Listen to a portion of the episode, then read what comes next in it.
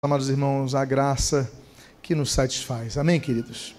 O título da mensagem desta noite se chama É mais importante saber terminar do que começar.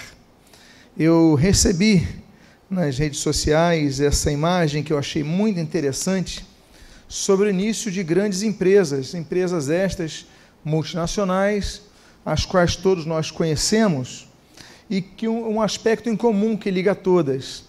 Todas elas começaram em garagens de casas dos subúrbios norte-americanos. A Apple, aqui na casa de Steve Jobs, temos aqui Google, a Amazon, a Harley Davidson, a Disney e a Mattel. Podíamos também incluir a Microsoft, do Voss com o Gates. Né? Podíamos também incluir essa e outras que, enfim, não estavam né, nessa foto.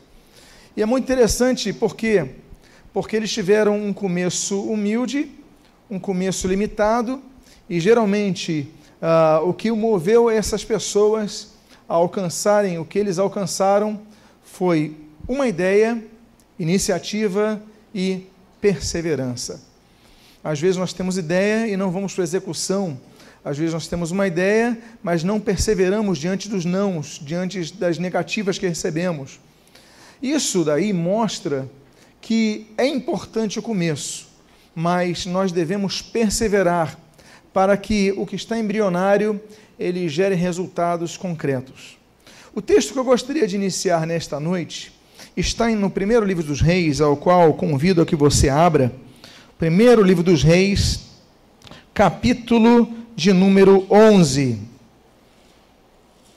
Eu gostaria de iniciar a leitura aqueles que puderem se colocar de pé para que façamos a leitura inicial, eu gostaria de ler a primeira parte do versículo de número 9. Todos encontraram?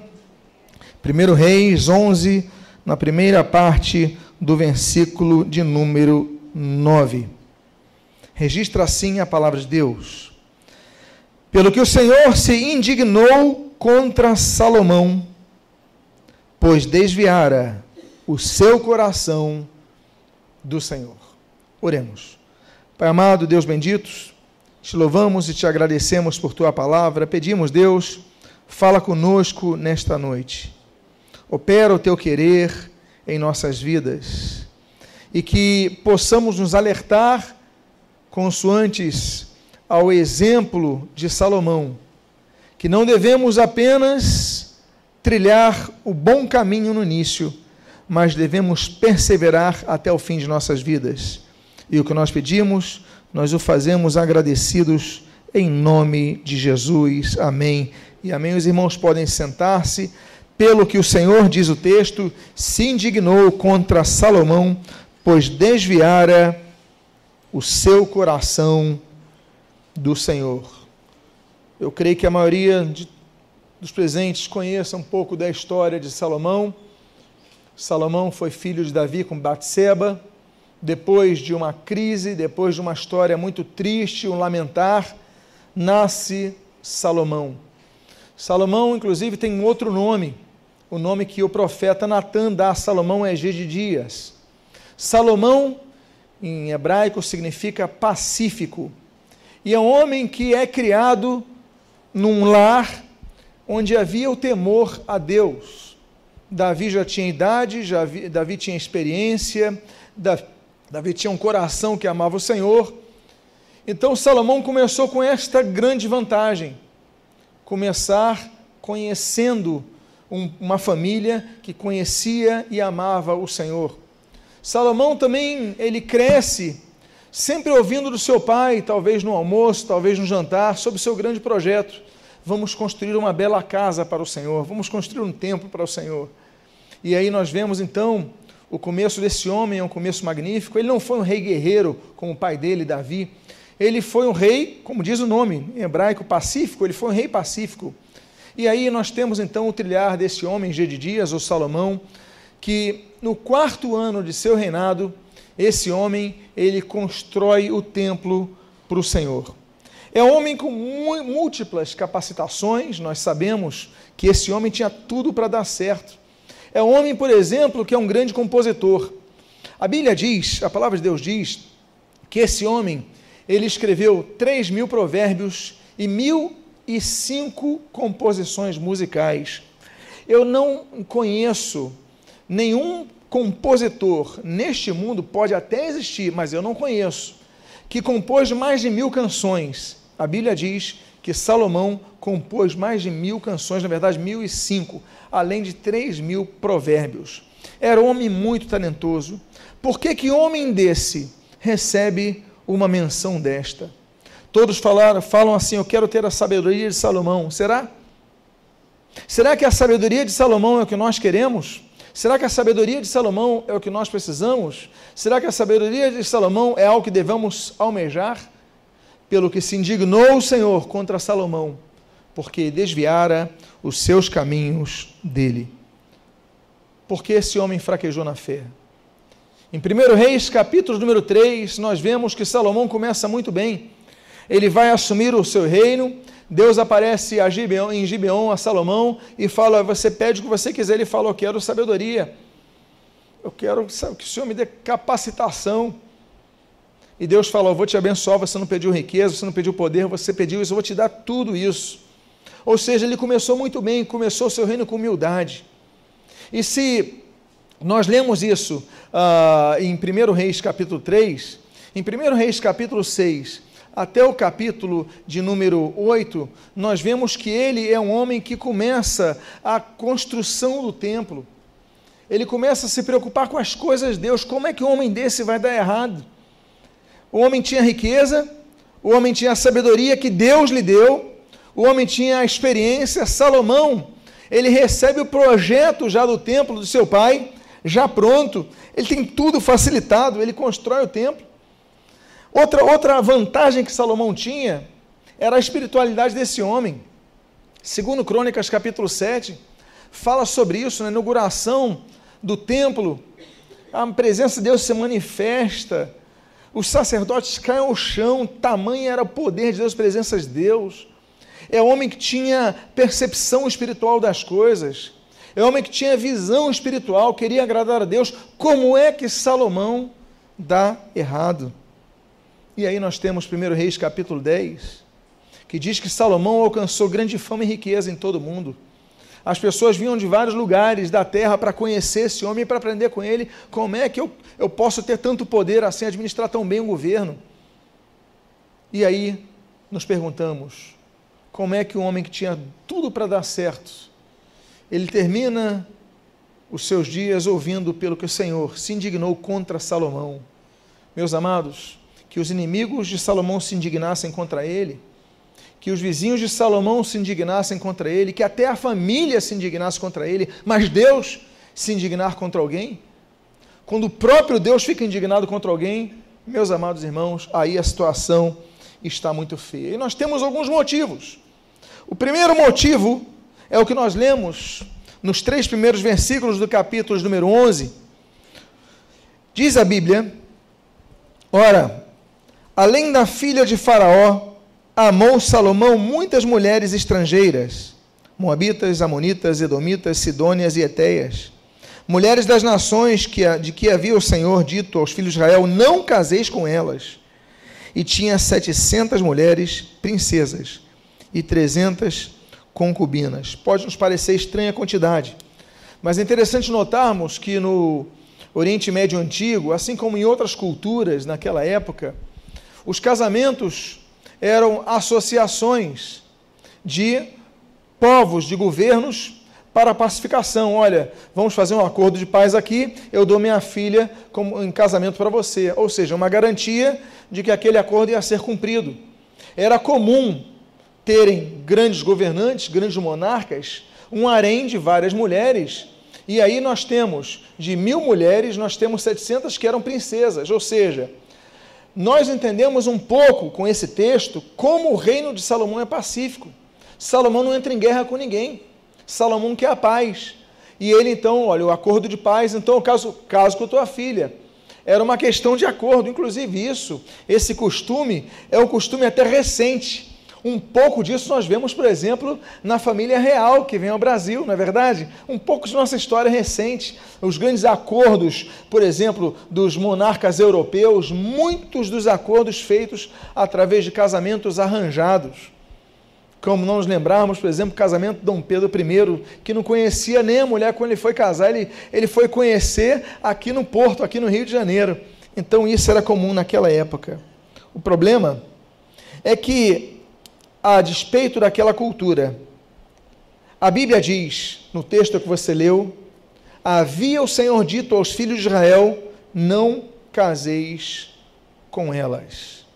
O primeiro problema que fez com que Salomão perdesse todas as vantagens que tinha foi o problema da desobediência. Nós sabemos que o primeiro pecado do mundo foi interno e o segundo pecado foi externo. O primeiro pecado foi a cobiça, quando Satanás diz: Olha, vocês serão como Deus, vocês vão ter todo o poder e tudo mais. Ele cobiça. Mas o primeiro ato externalizado quanto ao pecado na humanidade é o pecado da desobediência. Nós temos que ler, nós temos que entender que o primeiro pecado da desobediência não foi quando Adão, quando Eva comeram do fruto, porque a Bíblia diz no livro de Gênesis, capítulo 3, que Deus disse assim: Olha, da árvore que está no meio do jardim, no fruto da árvore, não comereis dele, nem tocareis no mesmo. Ou seja, a comer foi o segundo ato de desobediência. O primeiro ato de desobediência foi tocar no fruto. Se Adão e Eva não tivessem comido do fruto, mas somente tocado no fruto, só por isso eles já teriam desobedecido. E aí, aquilo que, por exemplo, Agostinho trabalha tão bem quanto o pecado original, tantos autores trabalham muito bem a respeito do texto de Romanos, capítulo 5, que fala que através de um homem o pecado entrou no mundo, através do pecado entrou a morte a todos os homens. Meus amados irmãos, isso começa a ser percebido. E aí nós temos então várias leis, várias regras que Deus tramita a respeito da desobediência. Nós temos, por exemplo, as regras que estão estabelecidas em Deuteronômio, capítulo de número 28, quando a Bíblia diz sobre maldições que eh, adviriam sobre aqueles que são desobedientes. Quando nós, por exemplo, começamos a ler sobre a história de Israel, o povo este que nós amamos, o povo esse pelo qual nós oramos, intercedemos, clamamos ao Senhor, mas nós vemos que em determinado momento da história de Israel, Israel que recebeu as promessas de Deus de herdar aquela terra, Deus mandou é, é, é, Abraão sair lá de Ur da Caldeia, da região do Iraque, e para possuir aquela terra de Canaã, ele tinha tudo ali para dar certo. Deus, Deus, inclusive, 400 anos depois, ele tira Israel do cativeiro no Egito e lança para a terra prometida: Olha, eu vou te dar isso, mas Deus colocou um, um, um senão. Deus colocou uma regra. Deuteronômio 28, olha, se vocês desobedecerem, se vocês entrarem na idolatria, se vocês servirem outros deuses, vocês serão desterrados dessa terra, vocês serão expulsos dessa terra, vocês vão andar errantes por várias nações. É o que Deus fala, por exemplo, através do profeta Ezequiel. E aí nós começamos a ver Israel saindo pelas nações, Israel um povo errante, como nós mencionamos hoje pela manhã, somente em 1948, no dia 14 de maio, ou seja, nessa geração que estamos vivendo, muitos são dessa geração, nós vemos que Israel tomou posse novamente da terra prometida, mas ainda assim, há guerra, há conflito. Os povos vizinhos não aceitam isso e é um conflito que começa com raízes bíblicas. Por quê? Porque desobedeceram. Nós vemos, por exemplo, em Zacarias capítulo 8, que Israel, por exemplo, vai para o cativeiro por causa da desobediência. A desobediência, então, nos faz perder o relacionamento com Deus, como aconteceu ali em Gênesis capítulo 3.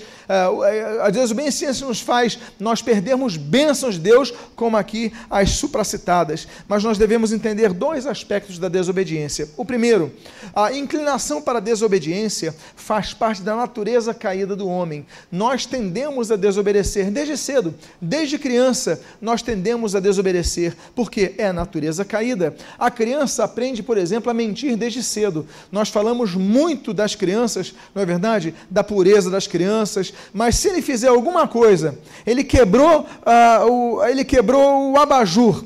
Aí você fala assim: foi você? Não, não fui eu. Porque desde cedo ele aprende a mentir. Desde cedo ele aprende a ser egoísta. Uma vez, por exemplo, eu estava num, vendo um parquinho, num parquinho com algumas crianças, e aí chegou uma criança, olhou o outro brincando com, com um carrinho, e ele pegou o carrinho e falou: É meu. Não é meu, me começaram a brigar.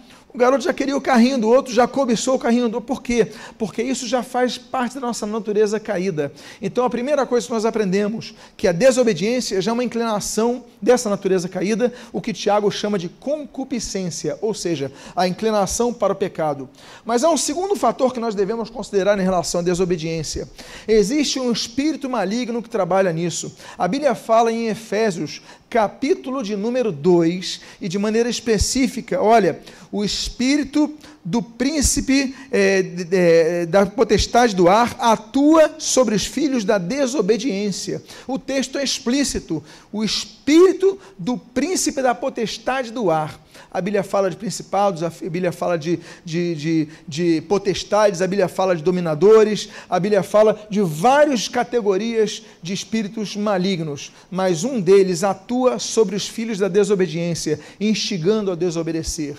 Meus amados irmãos, esse homem, Salomão, tinha tudo para dar certo, mas ele aceita ele aceita a, a proposta de Satanás, ele aceita a desobediência. E aí, meus amados, quando a pessoa desobedece a Deus, ela começa a pagar o preço. E esse foi então o primeiro passo da queda deste grande homem. O segundo passo da queda desse grande homem, o texto ali está um pouco extenso, eu vou lê-lo, e se encontra em 1 Reis, capítulo número 3. Olha só como tudo começou bem para esse homem. Esse texto fala de algo muito bom que acontece no início do reinado de Salomão. Diz a palavra de Deus em 1 Reis 3, versículo 5, e depois o 7, e depois o 9 ao 13. Diz assim: Em Gibeão apareceu o Senhor a Salomão de noite em sonhos. Disse-lhe Deus: Pede-me o que queres que eu te dê. Respondeu Salomão: Não passo de uma criança. Olha a humildade desse homem. Não sei como conduzir-me. Continua o texto. Dá, pois, ao teu servo o coração compreensivo para julgar o teu povo, para que prudentemente discerna entre o bem e o mal. Meus amados, ele pede discernimento. Ele pede a sabedoria a Deus para poder discernir entre o bem e o mal, para julgar bem o povo, ou seja, ele era altruísta. Ou seja, o oposto do egoísta. Ele é altruísta, ele não quer tudo para si, ele quer para oferecer aos outros, para abençoar os outros. O texto continua dizendo o seguinte: Estas palavras agradaram ao Senhor por haver Salomão pedido tal coisa. E disse-lhe Deus: Já que pediste esta coisa, não pediste longevidade, nem riquezas, nem a morte de teus inimigos, de teus inimigos, mas pediste entendimento para discernires o que é justo. Eis que faço segundo as tuas palavras. Dou-te, olha o que Deus dá para ele. Dou-te coração sábio e inteligente. Ou seja, ele recebe sabedoria e inteligência de maneira que antes de ti não houve teu igual, nem depois de ti o haverá também. Até o que não me pediste eu te dou, tanto riquezas como glória, que não haja teu igual entre os reis por todos os teus dias. Tudo que Deus dá, Deus dá para nos abençoar, mas espera algo em troca. Deus espera obediência. Deus espera a glória dele. Tudo que nós devemos fazer deve redundar na glória dele. Eu li até o versículo 13, porque o versículo 14 traz a recomendação para que ele tivesse sabedoria, inteligência, riqueza e glória.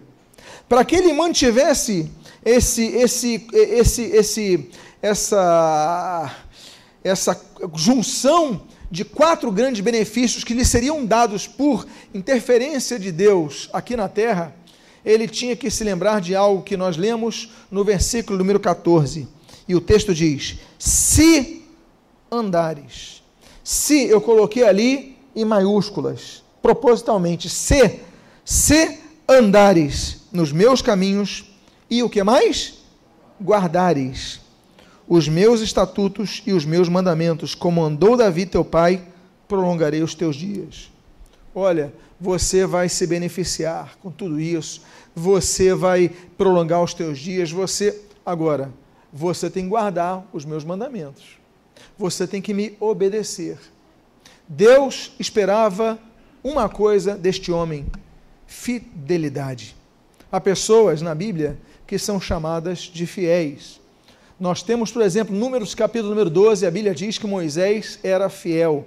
Jó capítulo 1 diz que Jó era fiel. Daniel capítulo número 6 diz que Daniel era fiel.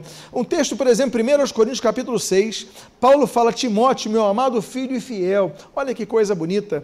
E nós vemos algumas declarações sobre servos de Deus que são chamados fiéis. Até que nós chegamos, por exemplo, em Apocalipse capítulo 1, que a Bíblia aponta Jesus como a testemunha fiel.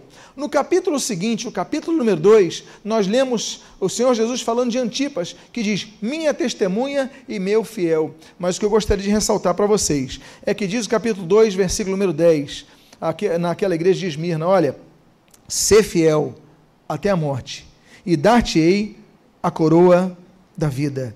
Deus espera que nós sejamos fiéis até a morte, para que recebamos a coroa da vida. Deus é um Deus que promete e Deus é um Deus que cumpre. Só existe uma situação que pode interferir nesse processo completo da bênção de Deus às nossas vidas a única situação. É a mesma situação, por exemplo, que pode destruir uma igreja. Ah, mas o Senhor Jesus diz, disse que as portas do inferno não prevaleceriam contra a igreja. Mas só tem uma coisa que a própria Bíblia diz, que pode destruir a igreja, pode acabar com a igreja. Olha, o exército não pode destruir a igreja. As leis dos governos não podem destruir a igreja. As perseguições religiosas não podem destruir a igreja. Meus amados, só uma coisa pode destruir a igreja. E como nós lemos em Apocalipse capítulo 2 e Apocalipse capítulo 3, essa coisa se chama pecado. Quando o pecado entra, ele começa a destruir, a corromper, é um processo de, de destruição começa a acontecer na vida do povo. Eu pergunto a vocês: Deus é fiel? Deus cumpre a sua palavra? Deus tem poder para cumprir a sua palavra? Então Deus prometeu, por exemplo, a Israel que tiraria o povo de Israel da terra do Egito e levaria para possuir Canaã, a terra onde havia leite e mel. Eu faço uma pergunta: todos chegaram até Canaã? porque não chegaram. Dos adultos, apenas dois chegaram. Dos que saíram com idade adulta do Egito, apenas dois, Josué e Caleb, entraram na terra prometida. Todos os outros morreram no deserto. Quem chegou na terra prometida foi outra geração. Por quê, meus amados irmãos? Por causa da de desobediência. Meus amados irmãos, esse homem tinha tudo para dar certo, mas foi desobediente e perdeu a sua bênção. Então, a, a, a segunda coisa, o segundo passo é que esse homem perdeu a sabedoria que Deus lhe deu. Tanto perdeu a sabedoria, porque como ele foi adorar outros deuses. Meus amados irmãos, Deus tem dado dons a pessoas. Deus tem dado talentos a pessoas, Deus tem dado oportunidade a pessoas. Eu, ao longo de minha caminhada cristã, conheci vários que tinham tantos talentos exercendo a casa de Deus e hoje estão desviados. Alguns já morreram distantes do Senhor. O que, que eles fizeram com isso? O que, que eles fizeram com que Deus lhe confiou? Nós temos que perseverar. Volto a dizer. Mais importante do que começar, porque começar é importante, mas mais importante do que começar é nós sabermos terminar a nossa caminhada, ser fiel até a morte e dar-te-ei a coroa da vida. Apocalipse capítulo 2, versículo de número 10. A terceira coisa que acontece com esse homem, e eu vou falar de cinco coisas que acontecem com esse homem que levaram ele a não saber terminar a sua vida. Levaram o grande Salomão, o tão falado Salomão, o tão exemplar Salomão, o grande rei, o grande compositor, o grande político, o homem com uma sabedoria espetacular, com uma inteligência fora de série, uma promessa que Deus deu a ele que não deu a outro nessa terra mas o que, que ele fez? Ele jogar tudo no lixo. Temos um terceiro motivo. O terceiro motivo se encontra no capítulo 11, no final dos versículos 2 e 3. E a Bíblia diz: Não caseis com elas, pois vos, pois vos perverteriam o coração para seguirdes os seus deuses. E a estas se apegou Salomão pelo amor e suas mulheres lhe perverteram o coração. O problema é que Salomão começa com uma jogada política dos casamentos, mas ele começa a se apegar a essas mulheres. ele começa a se permitir ser dominado por essas mulheres. Ele começa a se permitir ser influenciado por essas mulheres ao ponto dele começar a adorar outros deuses. O problema da pessoa que desobede desobedece a Deus é que ela pensa que mantém o controle da situação. É que nem o sujeito que começa na droga. Ele começa devagarinho, aí vai lá no cigarro, aí vai um amigo, não, olha, é maconha, é natural, não tem agente químico, aí começa com aquela, com aquela, com aquele papo de sempre, aquela conversa de sempre. Não fala dos neurônios, não fala do que afeta, só fala outras questões. Aí entra a maconha, aí depois, não, olha, tem algo mais forte para você. Aí entra no, na, na cocaína, aí começa a entrar outras drogas, daqui a pouco a pessoa vê, não consegue mais sair. Ela está completamente dominada, ela está viciada. É o sujeito começa então a entrar no mundo da bebida e vai indo, vai indo, vai indo, vai indo, vai indo, daqui a pouco está dominado por ela. Vira um alcoólatra, não consegue ter paz sem uma bebida, não consegue ter paz sem as drogas. Meus amados irmãos, grande parte dos roubos que acontecem acontecem porque pessoas precisam manter o seu vício, não conseguem se controlar. Vários vícios. O vício do jogo, por exemplo, pessoas começam a se endividar. Pessoas têm uma situação de vida, aí começam, não aposto num cavalo tal, aposto naquilo, aposto naquilo, daqui a pouco perde o emprego, daqui a pouco perde a casa, daqui a pouco as, seus filhos saem da, do colégio particular, daqui a pouco vende seu carro, ou seja, uma geração às vezes vai para o lixo, por quê? Porque a pessoa entrou em algo que pensava que podia controlar. E por mais que o senso comum e a maioria da sociedade diga não entra, por experiências passadas você não olha o passado, você acha que tem domínio e daqui a pouco você se vê dominado por isso. O problema é que nos esquecemos de um salmo, por exemplo, que diz o Salmo 42: olha, um abismo chama outro abismo. Quando nós desobedecemos e começamos a entrar numa situação em que Deus diz: não faça isso, mas você entra e fala: eu vou fazer, por quê? Porque eu vou ter o controle da situação. Nos esquecemos que um abismo vai puxando outro abismo, e quando você vê, você está completamente dominado. Meus amados irmãos, a Bíblia diz: a estas mulheres, essas e as suas mulheres lhe perverteram o coração nós somos voláteis, nós somos frágeis, mais do que nós imaginamos. Meus amados, o coração, às vezes eu falei das drogas, muita gente entra nas drogas para ser aceito no grupo de colegas do colégio. Muitas vezes a pessoa entra na criminalidade para ser aceito no grupinho que está praticando os crimes. Aí você começa, não, eu sou tal, eu posso, aí você entra numa vida de adultério Aí você não pode ver um sorrisinho para você que você aceita e embarca nessa. Aí você começa a perder tudo. Por quê? Porque você acha que tem o um controle. Deus diz não, e nós falamos: não, deixa que eu vou tocar nessa fruta, eu vou comer essa fruta, eu tenho controle. E você perde o teu paraíso, e você perde o teu jardim, e você perde o domínio da terra, e você perde tantas coisas que Deus lhe deu. Quando nós falamos sobre princípio de autoridade, nós falamos que o homem, olha, Deus deu domínio sobre a terra. Primeira delegação de autoridade, do quarto nível de autoridade, é a delegação de autoridade, Deus dá o domínio sobre a terra. Esse homem perde a tal ponto de Mateus capítulo 4, Satanás chegar para Jesus ali no deserto de Jericó e falar: Olha, tudo isso te darei, poder sobre esse mundo, tudo isso te darei, se prostrado me adorares. Jesus não chamou Satanás de mentiroso. Jesus repreende Satanás, olha, só o, teu, o Senhor teu Deus servirás, só Ele darás culto, você só vai adorar a Deus, mas ele não fala que ele estava mentiroso, por quê? Porque Satanás, a Bíblia diz, o mundo jaz no maligno, o mundo está debaixo da influência do maligno, o mundo está debaixo dessa influência corrompida, corrosiva e, e, e deletéria do, do diabo. Meus amados, ele quer destruir, o diabo vem, como o Senhor Jesus fala em João capítulo 10, versículo 10, o diabo vem como ladrão para matar, para roubar, para destruir. Ele quer destruir.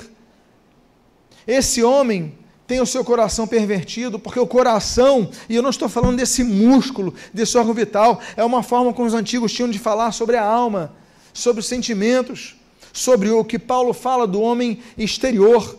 Paulo fala que nós temos homem exterior e homem interior que lutam, é, lutam constantemente, Mas, meus amados, a Bíblia diz várias coisas sobre o coração. A Bíblia diz, por exemplo, que o coração do homem, Isaías capítulo 10 diz que o coração do homem é soberbo. A Bíblia diz em Jeremias, capítulo número 5, que o coração do homem é rebelde. A Bíblia diz em Jeremias capítulo 17 que o coração do homem é enganoso. Enganoso é o coração mais do que o que? Todas as coisas. A Bíblia diz em Efésios capítulo 2 que o coração do homem é cego. Aí falaram para Jesus sobre as comidas que, que vinham contaminar o homem. E Jesus fala, Mateus capítulo número 15, ele fala o seguinte: olha, o que procede da boca vem do coração, é isso que contamina um homem. Porque o perigo está em nós mesmos. Satanás, ele só instiga, ele tenta para nós darmos e aflorarmos os desejos do coração. O coração é enganoso mais do que todas as coisas. Agora, eu tenho uma boa notícia para você. Quantos querem uma boa notícia sobre os corações? Poucos querem uma boa notícia sobre o coração? Olha, a primeira boa notícia do coração, Ezequiel capítulo número 18. Deus é um Deus que nos dá um novo coração. Ele troca o nosso coração, ele transforma o nosso coração.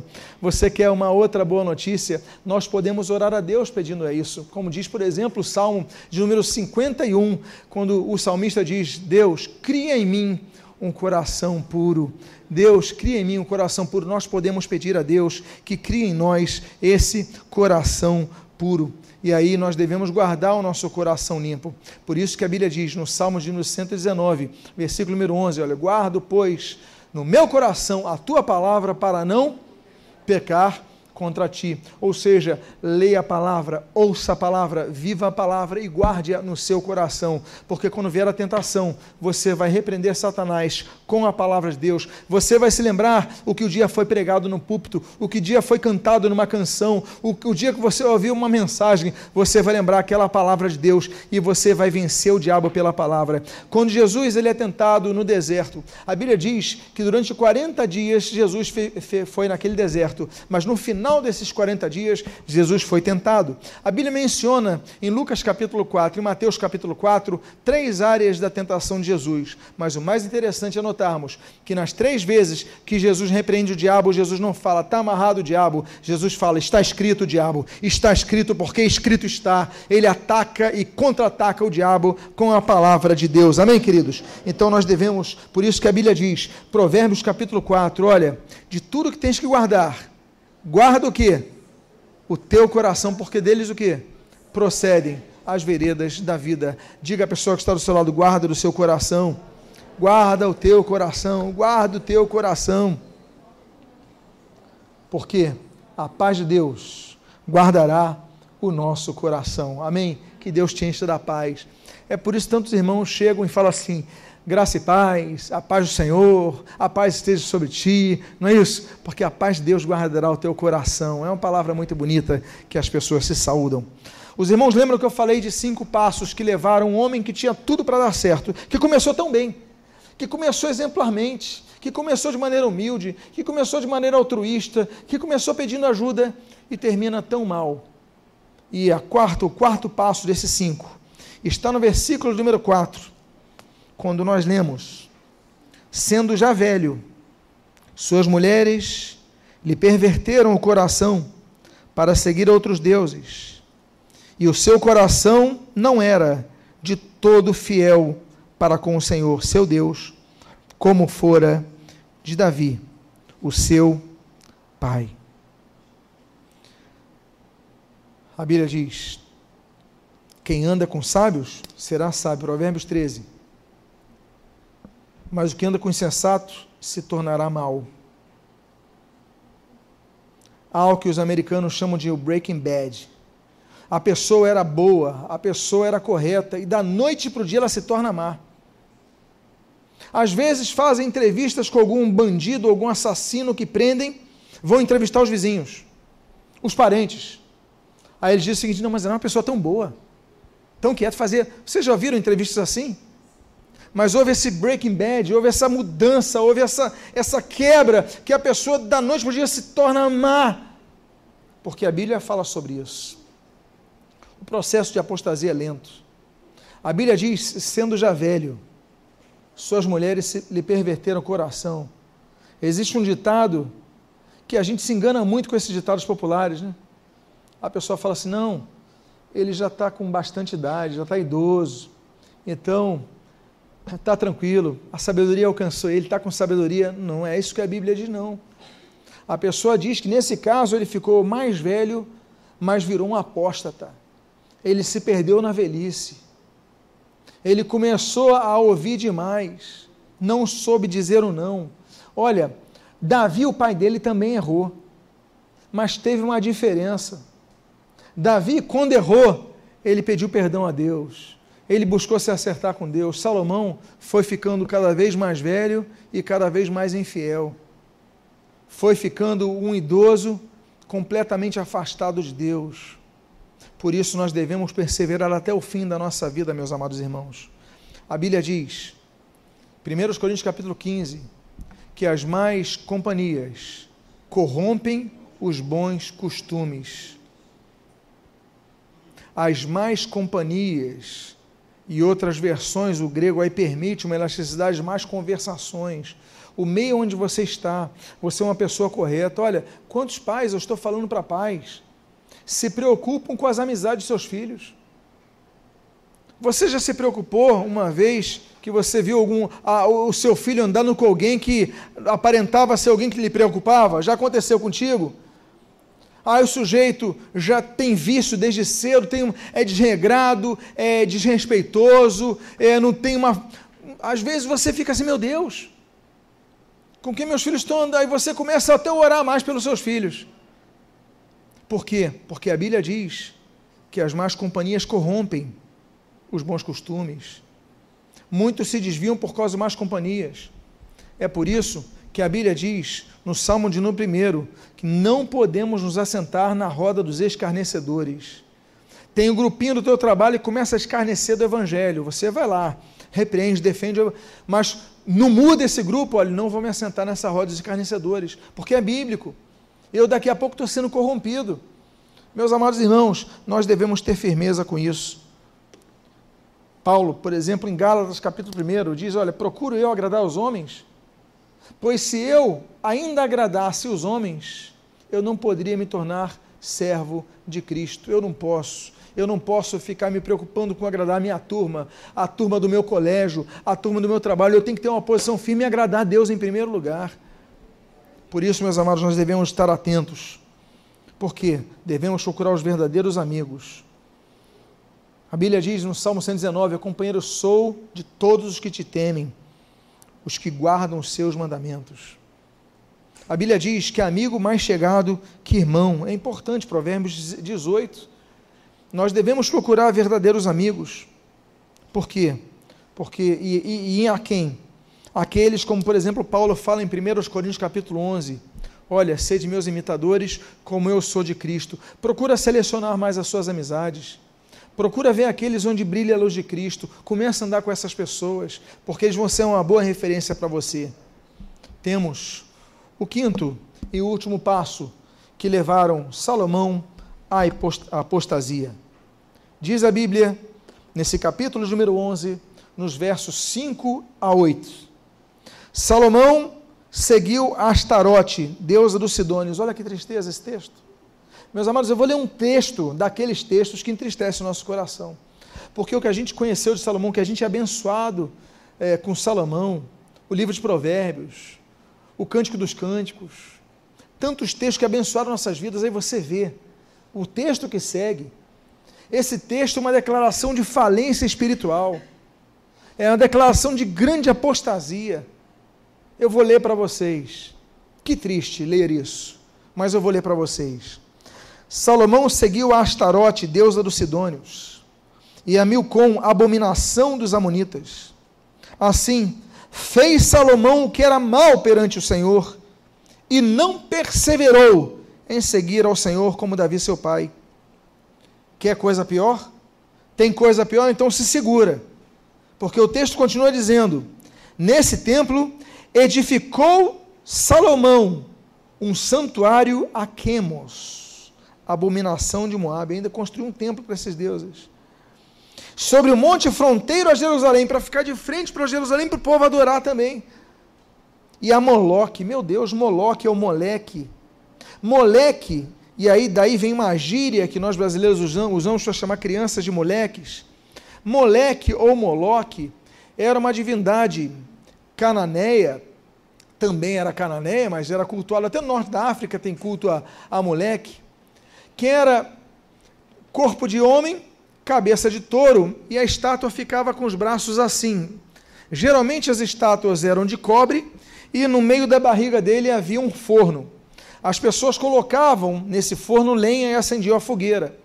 E eles então ofereciam ao moleque o primeiro filho que nascesse, para que tivesse boa colheita, para não, que não tivesse problema na sua vida. Então eles colocavam, e aquela, aquele fogo ia crescendo, e aquela, aquela, aquele braço de bronze, com os braços assim estendidos, você colocava o seu bebê recém-nascido. E aquele bebê ia derretendo, gritando, gritando, gritando. Tanto é que é um culto que tinha muitos tambores. A antropologia mostra algumas imagens disso, muitos tambores sendo batidos para quê? Para que não houvesse tanto choque com o grito das crianças que iam derretendo. Moleque, uma das entidades mais violentas contra as crianças. E meus amados irmãos, Salomão, diz a Bíblia, que ele faz um templo para Moleque. Diz a Bíblia, Moleque, abominação dos filhos de Amon, e assim fez para com todas as suas mulheres estrangeiras, as quais queimavam incenso e sacrificava os seus deuses. Olha só, presta atenção numa coisa. Quantas mulheres ele tinha? 700 princesas e 300 concubinas. Vamos calcular só 700 mulheres, de vários povos. Vamos calcular aqui pelo menos 100 povos. Cada povo tinha o seu padroeiro, cada povo tinha a entidade que o povo então adorava com primazia. Coloca desses 100 povos, coloca pelo menos 60 divindades diferentes. Imagine, vamos colocar por baixo 50. Imagine Israel, Salomão, levantar 50 templos para entidades espirituais do inferno. Me diz um outro nome que fez isso. Jezabel? Não. Atalha? Não. Acabe? Não. Haddad? Não. Olha, vários inimigos de Israel não levantaram, no mínimo, 50 templos para deuses estranhos. Por um homem que recebeu de Deus sabedoria e inteligência. É mais importante sabermos terminar do que começar. É mais importante sabermos terminar do que começar. A idolatria, meus amados irmãos, ela vai nos pegando aos poucos. A gente vai abrindo mão, vai aceitando e a idolatria vai alastrando, derrubando. A Bíblia diz em Isaías, capítulo 14, que Satanás caiu porque desejou ser adorado. Aí você fala, não, Satanás mudou com o tempo. Não mudou, não. Porque em Mateus capítulo 4, assim como Lucas capítulo 4 diz, que ele falou: Olha, tudo isso te darei, se prostrado me. Ele não mudou, continua fazendo a mesma coisa. A Bíblia diz em, em Apocalipse capítulo 12 que Satanás arrasta um terço dos anjos do céu que pensavam como ele. Ou seja, um terço de todos os anjos criados por Deus seguiu a Satanás. Essa, esse é o quantitativo de demônios que estão nesse mundo espiritual procurando nos derrubar. Aliás, a Bíblia fala sobre esse mundo espiritual de maneira muito clara em Efésios, capítulo de número 6. Mas sobre essa idolatria, temos que lembrar, por exemplo, Isaías 42, Deus não divide a sua glória com ninguém. Os próprios anjos, os dois terços que, que, que, seguiram a Deus, a Bíblia diz que eles não permitem ser adorados, como nós lemos, por exemplo, em Apocalipse, capítulo 22. As várias religiões fazem cultos aos anjos. Aí você tem igreja a São Miguel, igreja a São Gabriel, igreja a São. E você começa a cultuar os santos anjos. Nós temos até aqui no bairro da Tijuca um colégio dos santos anjos. Mas a Bíblia diz claramente sobre isso que eles não aceitam adoração, porque eles não fazem parte do terço que caiu. Muito pelo contrário esse anjo, ele vai ser adorado por João, ali quando tem aquela visão na ilha de Patmos, e o anjo falou: Não faça isso, eu sou conservo teu. Você não pode me adorar, eu sou criatura como você. Por quê? Porque nós não podemos adorar a nenhuma criatura, nós só podemos adorar ao Criador. Por isso, meus amados irmãos, nos lembramos que a adoração, a idolatria, ela é inútil. A Bíblia diz, fala sobre isso, que é inútil as pessoas adorarem aos deuses, adorarem aos santos. Isaías, capítulo de número 45. A Bíblia diz, pelo contrário, não é só inútil, como é terrível para a pessoa. Porque a Bíblia diz, em 1 Coríntios capítulo 10, que aqueles que sacrificam, aqueles que estão na estátua, você sacrifica eles, a Bíblia diz, é a demônios que sacrificam. Não vos associeis a eles. Porque quando você começa a se prostrar diante de uma imagem, pedir a bênção dessa imagem, você está dando a glória que esses anjos querem receber. Eles estão por trás dessas imagens, estão por trás desses sacrifícios, querendo essa glória. E a Bíblia diz: Não quero, pois, que não vos torneis associados com eles. Ou seja, as pessoas começam a ter sociedade com os demônios. Mas Jesus nos libertou disso. Amém, queridos? Jesus nos libertou disso. É importante lembrarmos que os idólatras, não podem servir a Deus, como a Bíblia diz em 1 Tessalonicenses capítulo 1, versículo de número 9. E o pior, a Bíblia diz em 1 Coríntios capítulo 6 que os idólatras não herdarão o reino dos céus. A Bíblia traz uma listagem de quem não entrar no reino dos céus. Primeiro aos Coríntios capítulo 6, os idólatras não entram no reino dos céus. Por isso, se você tem um ídolo, se você adora um ídolo, se você clama um santo, ora um santo, reza um santo, se você, olha, larga isso por completo, adora só Jesus, a Ele toda honra, a Ele toda glória, a Ele todo poder, pelos séculos dos séculos. É Jesus que morreu por você, é Jesus que se entregou naquela cruz por você, é Jesus que está à direita do Pai intercedendo por, por você, é Jesus que derramou o seu sangue para purificar os seus pecados, como diz 1 João capítulo 1, versículo 9. É Jesus que é o nosso advogado perante o Pai, como diz 1 João capítulo, número 2, versículo 1. Olha, nós somos libertos, purificados, libertados pelo sangue de Jesus, como diz 1 João capítulo 1, versículo 7. Então, meus amados irmãos, é só Jesus, adora só Jesus. O culto é a Jesus a glória é para Jesus. Amém, queridos? Sejam libertos disso, porque, como o Senhor Jesus falou, só o Senhor adorarás, só Ele prestarás culto. E eu começo então a caminhar para a minha conclusão. Eu concluo com o versículo que eu abri nesta noite. Com muita tristeza nós lemos esse versículo. E esse versículo, que é o versículo da abertura, eu vou então caminhar para o início desse fechamento. E eu leio o seguinte: Pelo que o Senhor se indignou contra Salomão, pois desviara o seu coração do Senhor, que duas vezes lhe apareceu. Meus amados irmãos, como diz Hebreus capítulo 10, versículo 31, horrível coisa é cair na mão, nas mãos do Deus vivo. Horrível coisa é cair nas mãos do Deus vivo. Hebreus 10, 31. Esse homem teve experiências com Deus. O texto está dizendo que duas vezes lhe apareceu. Deus apareceu para esse homem duas vezes.